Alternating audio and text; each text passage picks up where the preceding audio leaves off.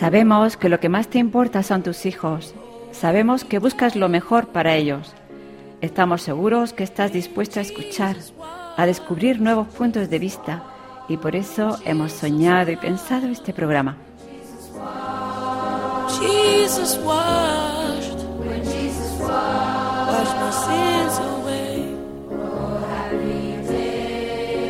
Vamos a conocer nuevas formas de pensar, de sentir. Vamos a ayudarte a lograr que tus hijos saquen a la luz la mejor versión de ellos mismos.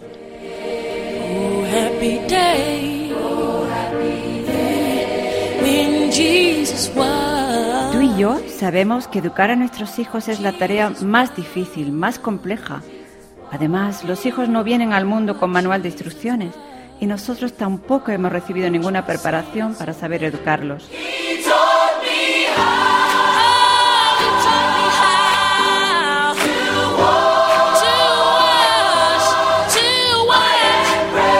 Por todo ello estamos aquí para ayudarte a desarrollar tus habilidades como padre, esas habilidades que ya llevas dentro, para que desde el comienzo de la vida de tu hijo sepas sembrar las cualidades, las actitudes, los valores y conocimientos que les ayudarán a conseguir ser personas completas y felices, para que puedas resolver esos problemillas que han aparecido y que cogidos a tiempo solo serán un granito de arena.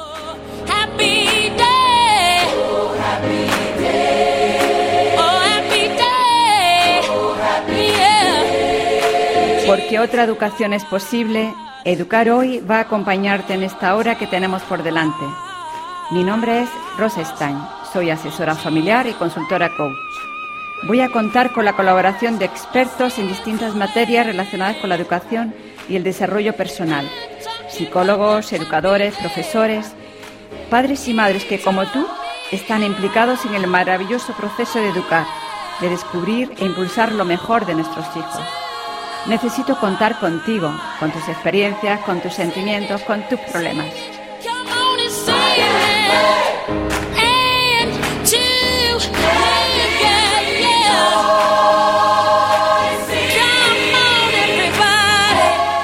Buenas tardes a todos nuestros seguidores.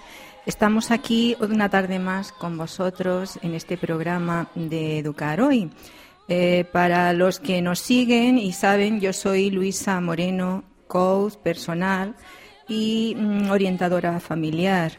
Eh, para todos, pues eh, como sabéis, yo soy aquí colaboro asiduamente con la que realmente lleva el programa, que es la directora del mismo, Rosa Stan, la cual hoy pues me ha dejado a mí esta, esta tarea porque ya le ha surgido un inconveniente. Voy a tratar de hacerlo lo mejor posible y de entrada os pido disculpas por los errores que pueda cometer, que sin duda serán muchos. Eh, hoy tenemos un tema complejo, eh, complejo y, a la vez pues que nos interesa a todos porque eh, todos vamos a pasar por esa etapa y mm, mm, mejor nos irá si la conocemos bien y nos preparamos y nos educamos en ello.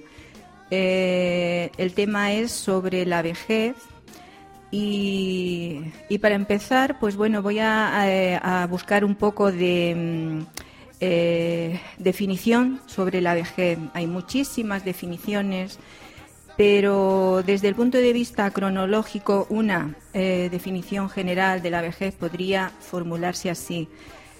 La vejez es un estado de una persona de edad avanzada.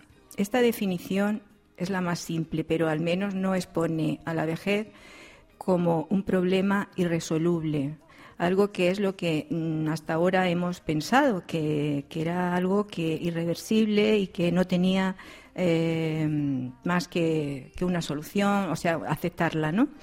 Eh, hoy en día hay muchísimas personas que enfocan todo su trabajo, sus conocimientos en averiguar qué es la vejez y cómo contrarrestarla o por lo menos ralentizarla.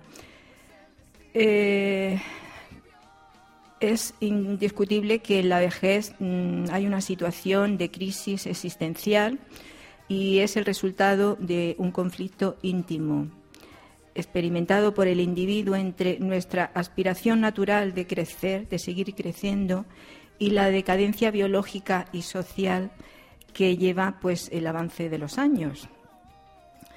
Esta definición eh, pues expresa con certeza que la vejez se presenta una crisis, la cual ya hemos dicho que he dicho que es algo natural debido a los grandes cambios sociales y biológicos eh, que, al igual se puede comparar con la adolescencia, estos cambios pues producen un gran impacto y emociones eh, muy fuertes que pueden producir eh, desesperación y angustia. Pero desde este programa, como nuestro sentido y nuestra afinidad eh, es dar un cambio a, los paradigmas y a las creencias que tenemos sobre la educación, queremos enfocarlo desde un punto de vista mucho más optimista y mucho más alentador y para ello tenemos eh, hoy como invitado a la persona eh, adecuada para ello y un gran profesional eh, de la comunicación y las habilidades sociales. Su nombre es José Ramón Díaz Martínez. Buenas tardes, José Ramón. Buenas tardes, Luisa. Encantada de oírte. Muchas gracias. Y de que por fin eh, puedas estar eh, colaborando en nuestro programa que llevamos mucho tiempo intentando combinar las, eh, los días y la, agenda para que esto pudiera llevarse a cabo. Por fin ha llegado el día y, me siento muy, muy feliz de tenerte aquí con nosotros. Por mi parte también, muchas gracias. José Ramón es, como he dicho, pedagogo laboral, formador de formadores experto en comunicación y habilidades sociales e inteligencia emocional.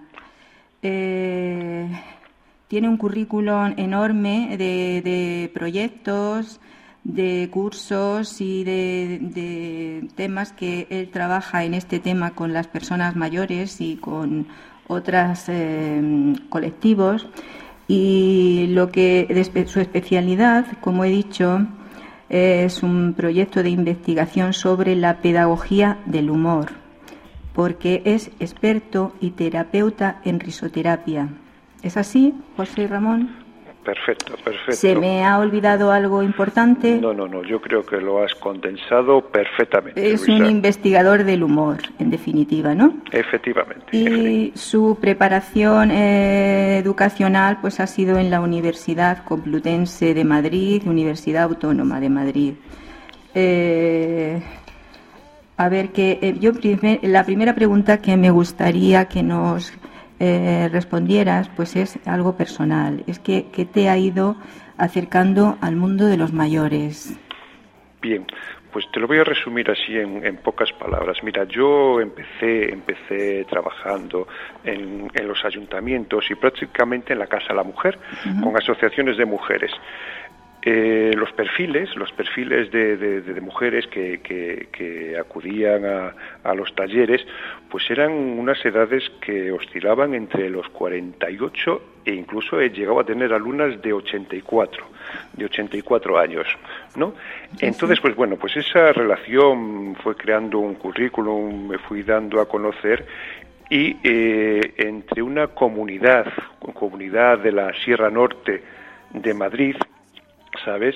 Entonces ahí sí ya empecé a trabajar en los, en los hogares de los jubilados. Trabajé en los ayuntamientos de Guadarrama, de Navacerrada, de Becerrí de la Sierra y ahí ya tuve, ya tuve un contacto más importante que fue eh, la semilla donde empezó a surgir el, el proyecto, el proyecto este que tengo, que se llama El sentido del humor y su repercusión en la calidad de vida de las personas mayores. Pues eh, también a mí me llamó mucho la atención cuando vi tu currículum sobre eh, un proyecto que tenías en las escuelas y se llamaba Proyecto que, mm, que ríen. O, escuelas que ríen. Escuelas que ríen. Eh, esto fue lo que primero, pues porque ya sabes que nuestro programa pues es de educar y está un poco enfocado a la educación de los niños, ¿no? De los hijos. Eh, nos dices un poquito sobre este proyecto y luego seguimos en el que eh, estamos hoy en el tema, que es el de las personas mayores. Perfecto. Mira, eh, las escuelas que ríen fue un proyecto que se hizo en el ayuntamiento de Alcobendas. Entonces eh, se tomaron como referencia una serie de colegios, ¿sabes? Y bueno, era eh, un proyecto que estamos muy ilusionados. Yo eh, trabajé con, con Jesús Damián, que es también pedagogo, pedagogo, y que de alguna manera fue el que empezó a, dar el, nombre no de pedagogía del humor. En este proyecto eh, se trabajaba con, con, las tres partes, ¿no? Lo que es las tres partes de lo que es la formación. Una parte era la parte de los profesores, otra parte era la parte de la familia y otra parte eran los niños. Se reunieron a los profesores para explicar un poco lo que era el, el, sentido del humor, cómo podría mejorar la motivación. Eh, se juntó a la, a la familia, donde también mediante diversos expertos se trataron también estos temas y a los niños y a los niños la verdad es que fue un proyecto bonito y, bueno, con, con perspectivas para, para poderlo realizar en otros, en otros colegios. Muy, muy interesante, desde luego. ¿Y la respuesta cómo fue? ¿Nos puedes, eh, cómo fue por parte de, de los padres, de, de, los niños? ¿Fue positiva? ¿Lo aceptaron? Pues verás, en la parte, en la parte donde, donde, donde estaba yo, que fue varias, varias jornadas con los profesores, bueno, los profesores normalmente este, estaban prácticamente todo el plantel de, de, profesores. Los padres respondieron muy bien, ¿eh? porque procuramos que de alguna manera las jornadas con los padres fueran por la, por la tarde, por la tarde y fui fuera de horario escolar, donde digamos que las actividades laborables de los padres no no le pudieran repercutir y que pudieran asistir de una, de una manera. La verdad es que fue estupendo, asistió gran número de, de, padres y bueno, yo creo que la, que la repercusión fue muy favorable, muy favorable. Estupendo. Eh, bueno, pues volvemos al eh, proyecto que nos has comentado un poquito y por el cual eh, estamos haciendo este programa que mm, creo que se llevó a cabo en la comunidad La Maliciosa. Sí. Y el Ayuntamiento del Escorial, Ayuntamiento de Alcorcón, en asociaciones de mujeres, de Móstoles y de Leganés, ¿no? Efectivamente, efectivamente. Este proyecto llamado El sentido del humor, su repercusión en el mejoramiento de la calidad de vida. Háblanos un poquito ya sobre él. Bien, pues te, voy a contar un poco así cómo, cómo surgió esto.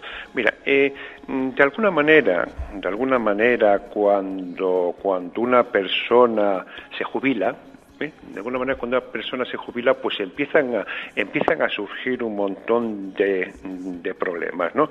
Uno deja de moverse, de aprender, de amar, de tener ilusiones, ¿entiendes? Entonces, pues bueno, yo mm, cogí, cogí todo esto y hice, hice una especie, una especie de, de actividades, de, de, dinámicas y me, y me planteé, me planteé a ver cómo podría lograr que, que estas personas disfrutaran y se, y se relacionaran.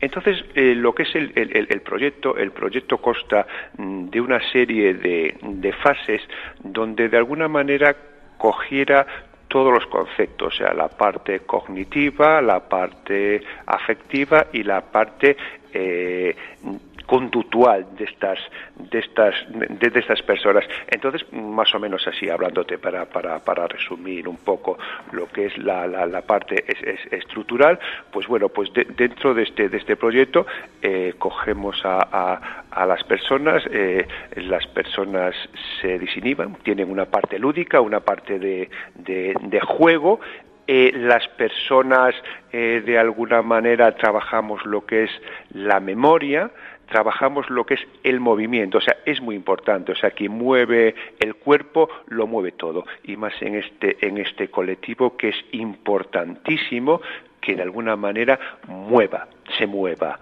¿no?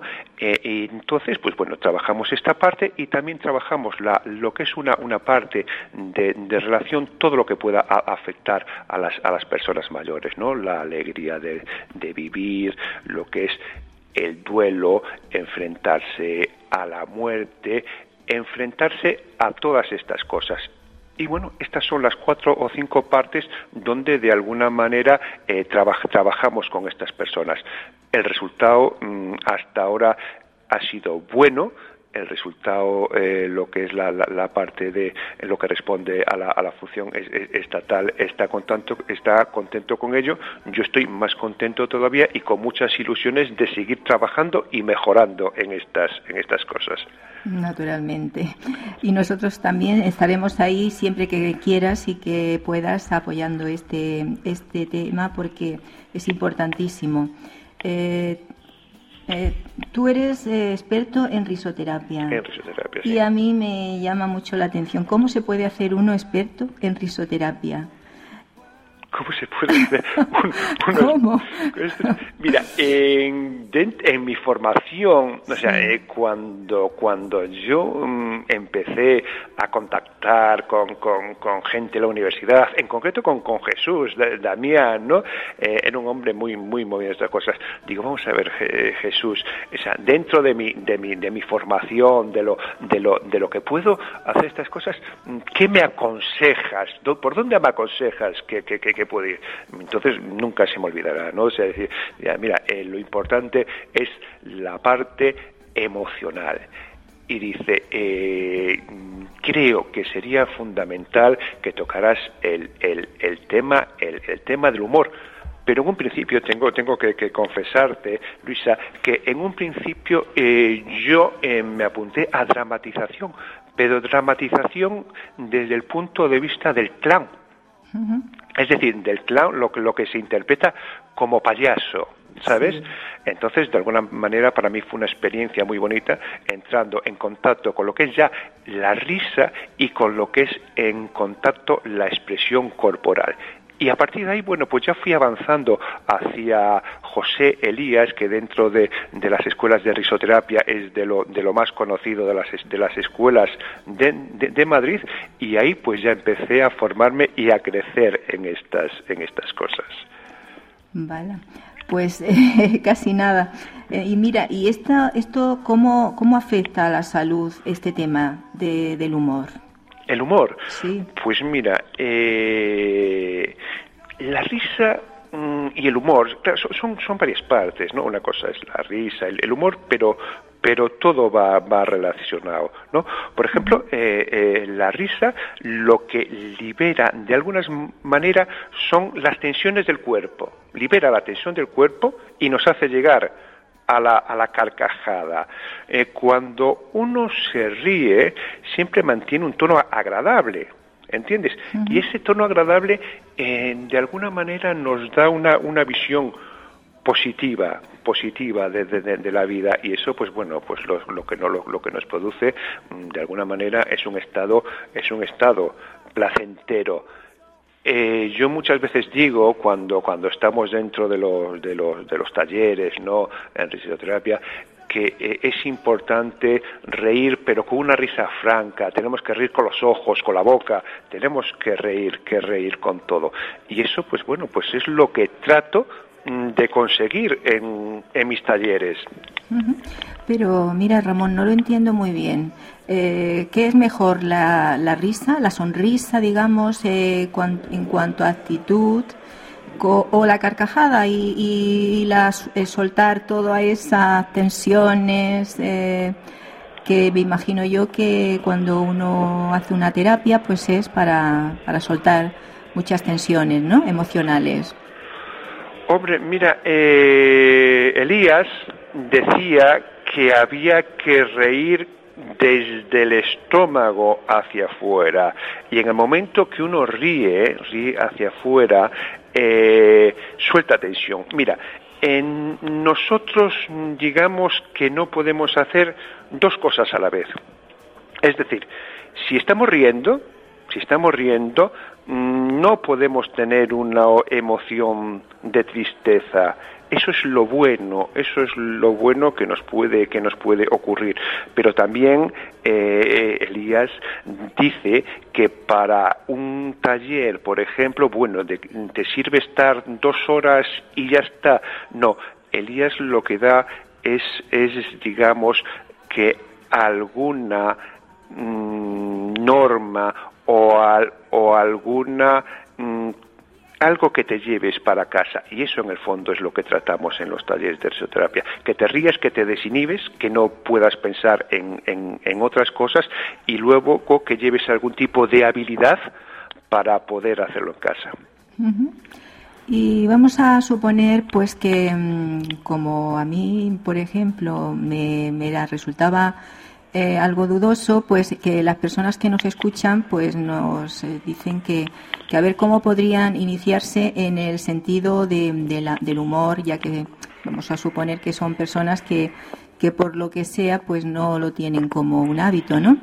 ¿Y qué podríamos decirle para que eh, este, o sea, como un esfuerzo, da igual empezar como, como una teatralización, pero ¿qué podrían empezar a hacer para que el humor pues fuera tomando en su, en su pensamiento eh, una positividad y un estado de una actitud diferente? Bueno, de alguna manera, desde, desde el punto de vista psicológico, desde el punto de vista conductual, eh, hay que preguntarse, o, sea, eh, eh, el, lo que es el, la parte positiva, ¿van los genes ¿Va en las personas o no va las personas? Yo creo que no. Yo creo que muchas veces todo es un proceso de, aprendizaje y, dentro de, ese proceso de aprendizaje, pues bueno, somos nosotros quien lo, quien lo, quien lo podemos hacer, ¿no? Entonces, pues bueno, yo de alguna manera, de alguna manera les diría a, estas, a estas personas eh, eh, bueno que desde el momento que se que se levanten por por, por la mañana eh, piensen, ¿no? Piensen de una, de una manera positiva, ¿no? Porque mm, la sociedad normalmente te levantas desde por la mañana ya pensando si voy a perder el autobús, si voy a coger el coche, si mi niño está bien, si mi niña está mal, todas estas cosas, ¿no? Y, y, de todas las cosas, de todas las cosas que pensamos, solamente eh, se cumple un 1%. El 99% restante son cosas que no nos van a ocurrir. Pero sin embargo, pero sin embargo, las tenemos ahí en, nuestra, en nuestra cabeza. De todas formas, Elis decía que las, que las emociones eh, no son las que nos cambian. Los, los que nos van cambiando dentro de nosotros son los, son los pensamientos. Entonces, si esos pensamientos, que es donde está el verdadero problema, si esos pensamientos que vienen a nosotros de manera negativa, procuramos buscar un pensamiento alternativo, y más aún si ese pensamiento alternativo mm, le damos, digamos, como desde un punto de vista positivo de humor, pues yo creo que ahí podemos empezar a cambiar todas las personas. Yo lo veo también así desde, desde este punto de vista, pero me llama la atención que mm, el sector de población al que van dirigidos vuestros talleres de risoterapia, que son las personas mayores con mucha vida ya por detrás, quizás sufrimiento, penalidades, incluso, incluso habrán vivido la guerra, algunos de nuestros mayores. Lo que eso significa, pues imagínate, dolor, muerte, separación, hambre. ¿Cómo es posible hablar de humor a esas personas? Pues mira, mm, todos los, todos los, profesionales que, trabajamos, eh, pedagogos, educadores, terapéuticos, psicólogos, eh, de alguna manera es importante que, que se planteen, se planteen una, una cuestión cuando, cuando trabajan con, con lo que son esta, con esta población, ¿no? O sea, mm, la primera de, de, la propia estabilidad emocional ¿eh? Tienen que darse cuenta que estamos trabajando, que de alguna manera estamos trabajando con una población vulnerable, ¿no? Y seguro hay que buscar mm, técnicas imaginativas, eh, estrategias de intervención y mucho ahora mismo, que es lo que se está trabajando a, nivel de, ayuntamientos y eso, con, tipos de, talleres de intervención socioeducativos. ¿Sabes? Entonces es importante eh, elaborar materiales, diseñar dinámicas de comunicación y trabajar también con cosas desde el punto de vista de la, de la, de la diversión, ¿no? Porque lo importante, lo importante de, de, esta gente hay que enseñarlos a vivir, a disfrutar y a, y a relacionarse. Y yo creo que eso es muy importante para, para, estas, para estas personas, Luisa. ¿Y cómo reaccionan los mayores ante estas propuestas que nos estás diciendo? ¿Que ¿Cómo reaccionan? Pues mira, los, los mayores, eh, de alguna manera, si tienen algo importante, es el concepto de la desinhibición Mm, yo muchas veces me he quedado mm, perplejo, muchas veces, a la hora de, trabajar con, estas personas. Entonces, eh, estas personas mm, es de lo más desinhibido que te, que, te puedes hacer a llevar a cabo. Y aparte de eso, son personas que tienen un amplio sentido del humor. ¿Sabes? Y entonces, pues, pues, pues son personas que, que, que se divierten, que, que, están, que están abiertas, están abiertas a todo, a todo lo que tú lo que tú le puedas le puedas proporcionar. Por ejemplo yo en, en, los cursos eh, los cursos que, que, he dado a estas personas le encanta le encanta eh, improvisar o sea, es decir, a la hora de dramatizar, a la hora de, de, hacer una, reunirte con, con ellos, les, les, encanta recitar, les encanta improvisar, eh, les encanta, bueno, yo creo que a estas personas lo que es el concepto de juego le encanta todo. Qué bien, qué bien, me alegra mucho. Mira, yo voy a hacer una otra reflexión eh, en voz alta sobre eh, las teorías que hay de, la, de la vejez. Algunas, eh, las dos para mí más significativas, pues son la teoría de la desvinculación. Esta teoría sostiene que, el envejecimiento normal se caracteriza por un retiro mutuo entre la sociedad y el anciano. Y otra teoría de la actividad, que sostiene que cuanto más activos se mantengan los ancianos, más satisfactoriamente envejecerán. A través de, la experiencia personal de cada quien es como se puede probar una u otra. Pero a ti como experto y con estar en continuo con tantas personas de esta edad, y también pues por lo que he podido ver sobre tu trabajo que hay eh, se está estudiando la posibilidad de que sea recogido en un futuro libro sobre el sentido del, del, humor en el envejecimiento activo nos gusta, nos gustaría que nos explicaras de qué se trata el envejecimiento activo y si tiene algo que ver con la teoría de la actividad o si eres más partidario de una o de otra por tu conocimiento. Bien, pues yo te voy a contar, eh, te voy a contar un poquito. Yo creo en el envejecimiento activo de las personas, es decir, yo creo que a las personas eh, se le debe facilitar el movimiento. Yo creo en el, en el, en el movimiento. Yo creo en que estas personas eh, necesitan eh, salir, necesitan distraerse, necesitan hacer muchas cosas. Es decir, si lo vemos desde tres dimensiones, desde la parte cognitiva, emotiva y conductual, a ver si logro explicártelo un poquito. Es decir, dentro de las tres dimensiones, la, parte cognitiva, ¿sabes? Yo pienso que es importante eh, aplicar sugerentes y, divertidos pensamientos realistas, ¿no? No es conveniente, no es hay, que abusar hacia las partes de, fuera, ¿no? O sea, tenemos que, que, que, que practicar todo lo que le llegue a esta persona tiene que ser como un canto hacia su libertad y hacia la manera que, que vean que son válidos. ¿Me entiendes? Que son válidos, porque el principal problema de esta gente es que mm, llega un momento en que se les desplaza, ¿eh? que esa sería la otra teoría, que yo no estoy de, acuerdo con ello, se les desplaza y yo no estoy de acuerdo con ello. Por eso, por eso estamos en, en lo que es envejecimiento activo. Estas personas son válidas y pueden servirnos ¿eh? Sí, yo creo que también es así, que la, lo que pasa es que nuestra sociedad tiene una tendencia pragmática y que cuando deja de funcionar una persona se le jubila o se le margina. Y es así como el anciano se encuentra aislado, como estamos viendo, y, y esto es producto de la misma sociedad. Y ya que, pues, como tú estás diciendo, eh, el anciano puede producir o que sea en otro nivel diferente, ¿no?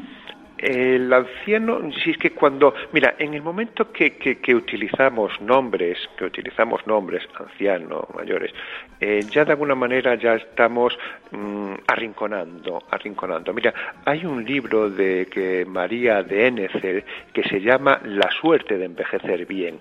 En ese libro, eh, esta mujer, pues bueno, pues habla mm, primero de la segunda parte, que tú me cuentas, ¿no? De lo que son los ancianos, lo que son los, los asilos, lo que, lo que es la manera de, de, de guardarlos, ¿no? O sea, de alguna manera aislados.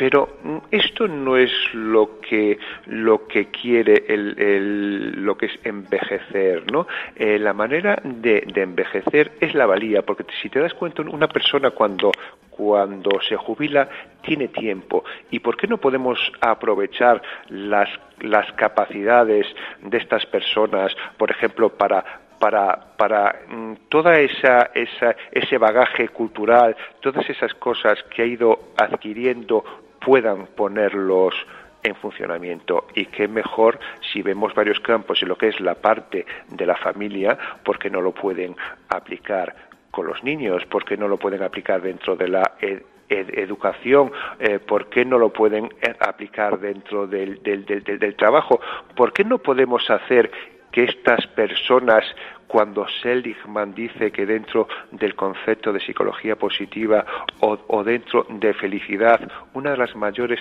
felicidades que, que, puede tener una, una persona es ayudar, cooperar, ¿entiendes? ¿Por qué no podemos hacer que estas personas cooperen? en algún tipo de ONGs o esas cosas.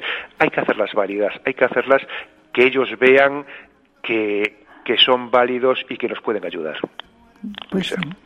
¿Y qué nos podrías decir, mm, según tu experiencia, eh, hasta qué grado se deterioran las capacidades intelectuales y qué tanto es parte de su propio autoconcepto y del tipo de vida que ha llevado esta persona? Pues mira, mm, dicen que todo se deteriora si no se usa, si no se usa. Por eso Tomás Motos muchas veces habla de que el cuerpo tiene que estar siempre en movimiento. Una persona que usa sus facultades, esas facultades siempre son válidas. Hombre, intelectualmente no podemos no podemos eh, comparar que lo que es la memoria de una persona de 20 30 años sea la misma que la de una persona mayor pero sin embargo si está estudiado que las personas, que las personas que trabajan, que trabajan y, y se mueven en diferentes cosas que les gusta, esa memoria está ahí, ahí activa. Entonces, bueno, vamos a hacer que, esto se lleve a cabo. Pues sí. Pero eh, hay otra teoría que también, como ves, yo me gusta mucho hablar de teorías, pero hay una teoría que es el de la continuidad. Y esta teoría nos dice que a medida que vamos envejeciendo nos vamos haciendo cada vez más aquello que ya éramos. Es decir, que la vejez es el producto de un modo de vivir, de pensar y de actuar que se hace eh, desde que se nace y hasta la etapa de la vejez. Sí. Esto eh, parece beneficioso, pero yo veo que a la vez también es bastante limitante a la hora de hacer cambios en estas personas, en esta etapa de creencias e ideas, ¿no? Y que eh, tienden a volverse mm, estrictos y exigentes con las personas que tienen a su alrededor. ¿Cómo se consigue que mm, se abran, que sean más flexibles y que acepten este, estos cambios de creencias y de paradigmas? Bueno, vamos a de todas formas, cuando, cuando hablamos de, de, este tipo de creencias o de las personas, le estamos, le estamos, le estamos colocando una serie de etiquetas, de etiquetas a estas personas con las cuales parece que ya, según van evolucionando, cada cambio trae trae una etiqueta de estas. Y esto no es esto no es así. Mira de alguna manera dentro de la de la psicología de la psicología positiva eh, lo que se trata es de que mm, antes de que ocurra el mal, ¿por qué no podemos prever que ese mal ocurra. Entonces, mm, para mí y para, para mucha gente, siempre sería una, una satisfacción de que antes de llegar a viejos, ¿por qué no podemos empezar desde el momento de que nos jubilemos o incluso desde, desde, desde antes a darle una serie de habilidades a estas personas para que de alguna manera mm, vayan cambiando y se vayan dando cuenta de lo, de lo válidos que son. ¿Por qué no podemos crear una serie de fortalezas, de fortalezas, o más que crear, no, aumentar que las fortalezas de alguna manera ya están innatas en estas personas. ¿Por qué no podemos crear una serie de, de fortalezas y hacerles ver cómo, cómo pueden llegar. Quizá si prevemos el mal antes de que ocurra, ¿por qué no podemos tener una serie de personas perfectamente válidas para la sociedad? Luisa. Pues sí, es así. Nosotros eh, estamos en esa misma línea. Eh, creemos que la educación, por eso eh, insistimos en este programa, que la educación tiene que empezar desde ser preventiva. Eh, es la educación realmente efectiva. Efectivamente. Porque cuando ya ha ocurrido se trata de poner parches, no es lo mismo. Efectivamente. Entonces educar eh, no es educar solo a los niños, es educarnos desde pequeños a todas las etapas que vamos a vivir. Eh, a, tener hábitos de higiene, higiénicos, de alimentación adecuados en todas las edades, en fin, que la educación es desde, desde siempre pues para esas etapas. Y eso es lo que pretendemos, que las personas vean eh, la posibilidad de que pueden llegar a, cumplir años, a vivir esas, esa edad, esa etapa, desde, desde otro punto de vista al que se ha tenido hasta ahora y desde el miedo, ¿no? Desde el amor y desde la buscar el aprovechamiento de, más tiempo y de más sabiduría y de todo lo que se ha añadido con los años, ¿no? La educación, Luisa, eh, la educación es a lo largo de toda la vida, ¿no? O sea, no tenemos periodos de, de, educación. Lo bueno, lo bonito y lo importante es que digamos que la educación podía ser, pues bueno, pues hasta que hasta que pasáramos al tránsito de, la muerte. Y eso en el fondo es lo que muchas personas, y de hecho pues yo y mis compañeros de la Fundación eh, de Alcalá es lo que tratamos de llegar. Educar, educar a lo largo, a lo largo de la vida. Es muy importante, muy importante. Pues sí, eh, háblanos de, de la Fundación del Humor que acabas de mencionar. ¿Qué objetivos tiene? Y cuáles son sus programas. Bueno, sus programas mm, ya nos lo estás diciendo un poco, pero ¿qué objetivos y, qué llevó a, crear esta fundación? Pues mira, eh, esta fundación en, Alcalá de Henares, se funda en, Alcalá de Henares, eh, se crea eh, en dos vertientes, dos, dos vertientes distintas. una parte es lo que es la parte del humor, pero humor gráfico, ¿no? Entonces, pues tiene una representación, pues bueno, lo que es la, la, parte de humor gráfica, incluso pues con, con, un premio, un premio anual que tiene una aceptación muy importante, que es el, que es el premio Quevedo, ¿sabes? Y lo que es una parte eh, desde, desde la salud, lo que es de la parte de salud. Eh, se reúnen se reúnen una serie de, de, profesionales tanto de la educación, de la comunicación, de la publicidad, de las bellas artes, de la salud, y eh, se reúnen pues con el fin, una vez al año, nos solemos reunir en, en, Sigüenza, en Sigüenza eh, la universidad tiene un sitio precioso, de verdad, y Sigüenza es una de las pueblecitos, ciudades más bonitas que he visto, ¿no? Entonces eh, nos reunimos, nos reunimos y exponemos, y exponemos todas las vivencias y proyectos que hemos, eh, que hemos impartido a lo, a lo largo del, del curso. ¿Qué es lo que hacemos con esto? Aprendemos, aprendemos de nuestros compañeros, mm, nos motivamos por la ilusión que ponemos a la hora de, de, trabajar.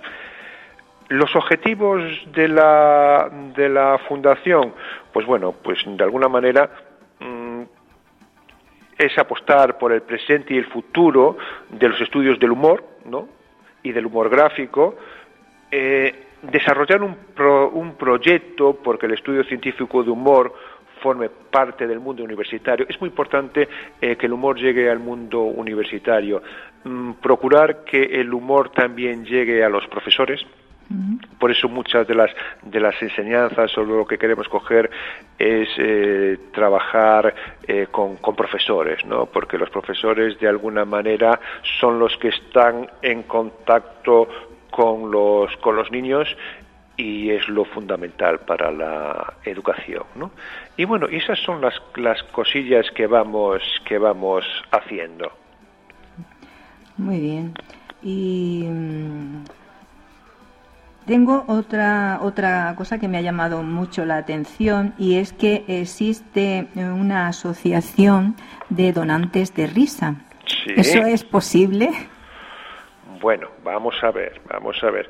Mm, es, es, es según cómo, cómo, cómo quieras entender. Mira, la Asociación Donantes de Risa es de un compañero nuestro, un compañero nuestro que vive allí en Rivas, Vacia Madrid, que se llama Rafael Ubal. Rafael Ubal eh, es un filósofo, es un filósofo y es un creador de palabras. ¿Sabes? Es un hombre con un bagaje cultural impresionante, ¿no?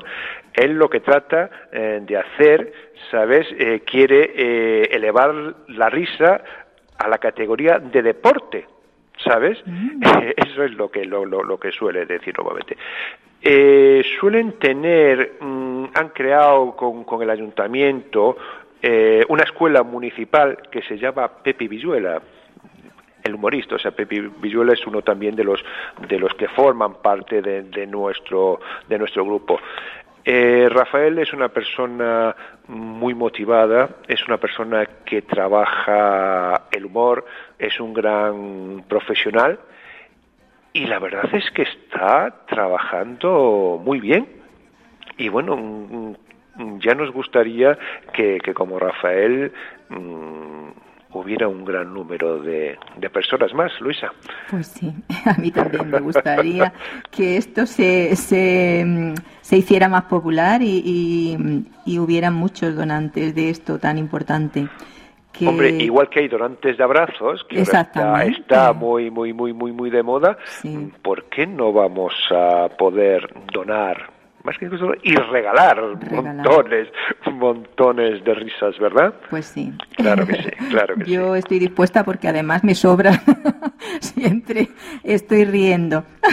Pues eso es importante. Bueno, Pues y, y saludable. Ya lo creo, ya lo creo. Y saludable.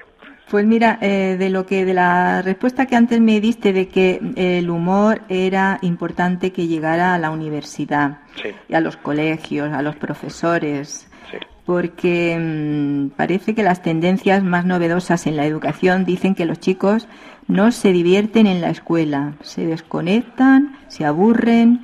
Como educador que eres, eh, me gustaría que nos dijeras un poco algo sobre eh, este proyecto de las escuelas. Em, a ver, ¿cómo, cómo podemos em, llevarlo a cabo? Vamos a ver. Mira, el niño normalmente ríe cuando está a gusto, ¿no? O sea, el niño ríe cuando está al gusto, cuando está alegre o, o cuando se siente bien, ¿no? Entonces, pues, pues bueno, cuando de alguna manera ríe y, está ahí, el niño está receptivo, ¿no?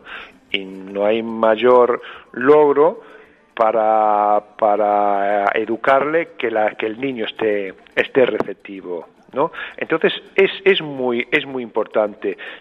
Y cuando algo es divertido, no hay manera de impedir que la gente lo haga, ¿verdad? O sea, vemos que también es algo motivador. O sea, estamos hablando de una parte de aprendizaje, el niño receptivo que aprende, y otra parte dentro de la, de la formación que es importante, que es la motivación, ¿no? O sea, que de alguna manera, que de alguna manera, pues, pues bueno, ahí está. Y la otra parte, la otra parte que es el, es el, el, profesor, ¿no? Que es muy importante, el profesor mm, debe utilizar chistes, ocurrencias, ¿sabes? Para para reforzar los otros mensajes, o sea, cuando me refiero a los a los otros mensajes, me imagino a los a los a los conocimientos, ¿no? Y, y cuando el profesor ríe y cuando el profesor cuenta chistes, pues de alguna manera también mm, relaja lo que es el ambiente del aula, ¿verdad? Entonces, pues, pues, pues, pues bueno, tenemos el niño, tenemos eh, la motivación, y tenemos el profesor, ¿no? Que de alguna manera cuando cuando cuando hay humor, cuando cuenta chistes, relaja, relaja lo que es el, el, ambiente del aula. Yo creo que esos esos tres eh, componentes creo que son fundamentales, ¿no? Para para para para formar para formar a los a los niños. Bueno, José Ramón, eh, tenemos ya muy poquitos minutos. Eh, se nos pasa, como siempre, eh, la hora se nos hace siempre corta. Y, me gustaría pues aprovechar para decirte que, tengas en cuenta el programa y puedas buscar otro hueco cuando sea, cuando tú puedas y tenerlo en, en, tu mente para que puedas seguir colaborando en él y, y aportando tu, tu gran sabiduría, tu gran conocimiento sobre, sobre la educación. Y, eh, para terminar, pues eh, me gustaría que si tienes alguna conclusión, algo que quieras eh, como hacer como resumen de lo que hemos hablado para que terminemos el programa. Bueno, pues sí, sí me, me, me gustaría, eh, me gustaría que de alguna manera, como hemos tocado lo que es el, el, el, tema de, del, del, humor, ¿no? Sí me gustaría mm, tocarlo y mezclarlo un poco mm, con lo que es el, el pensamiento positivo, ¿no?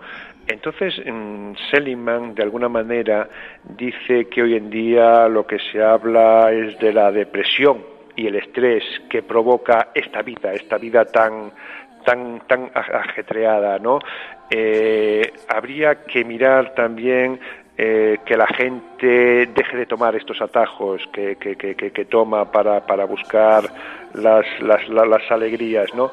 Entonces, lo bueno, si de alguna manera podemos eh, que estas fortalezas innatas que tenemos las, las podamos mm, de alguna manera hacerlas emerger, ¿no? Y que lo hagamos desde un punto de vista de humor, yo pienso que de alguna manera acrecentaría un, poco la, la, la, felicidad.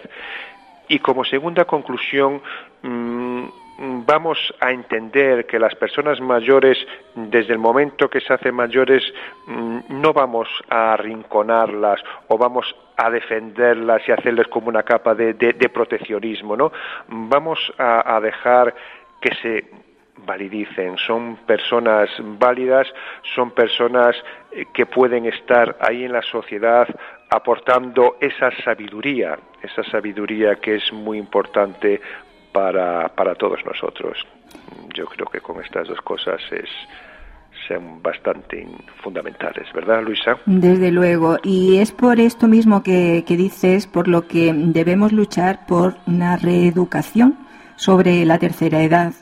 Aunque hay que ser conscientes de que no es sencillo, pero creemos que es tiempo de empezar a trabajar en ello para las generaciones que vienen, que tengan otro concepto de esta etapa es fundamental, pero mm, yo más que trabajar ya cuando la persona ya está jubilada, ya es, ya es mayor, vamos a empezar temprano, vamos a empezar a, a ir creando y a ir fortaleciendo, fortaleciendo los lazos que luego nos van a servir para mejorar en lo que es nuestra calidad de vida al irnos haciendo mayores. Así es, José Ramón. Eh, ha sido un placer eh, tenerte con nosotros y, comprobar realmente que, mm, que lo que mm, esperábamos es así, que eh, es un gran trabajo el que estás realizando, es un gran proyecto y que, y que te deseamos todo lo mejor y que se lleve a cabo ese libro que, parece que tienes en mente y que volveremos a, estar contigo y podrás hablarnos un poquito más en profundidad sobre él. ¿Te parece bien? Me parece bien, Luisa. Yo estoy a vuestra disposición.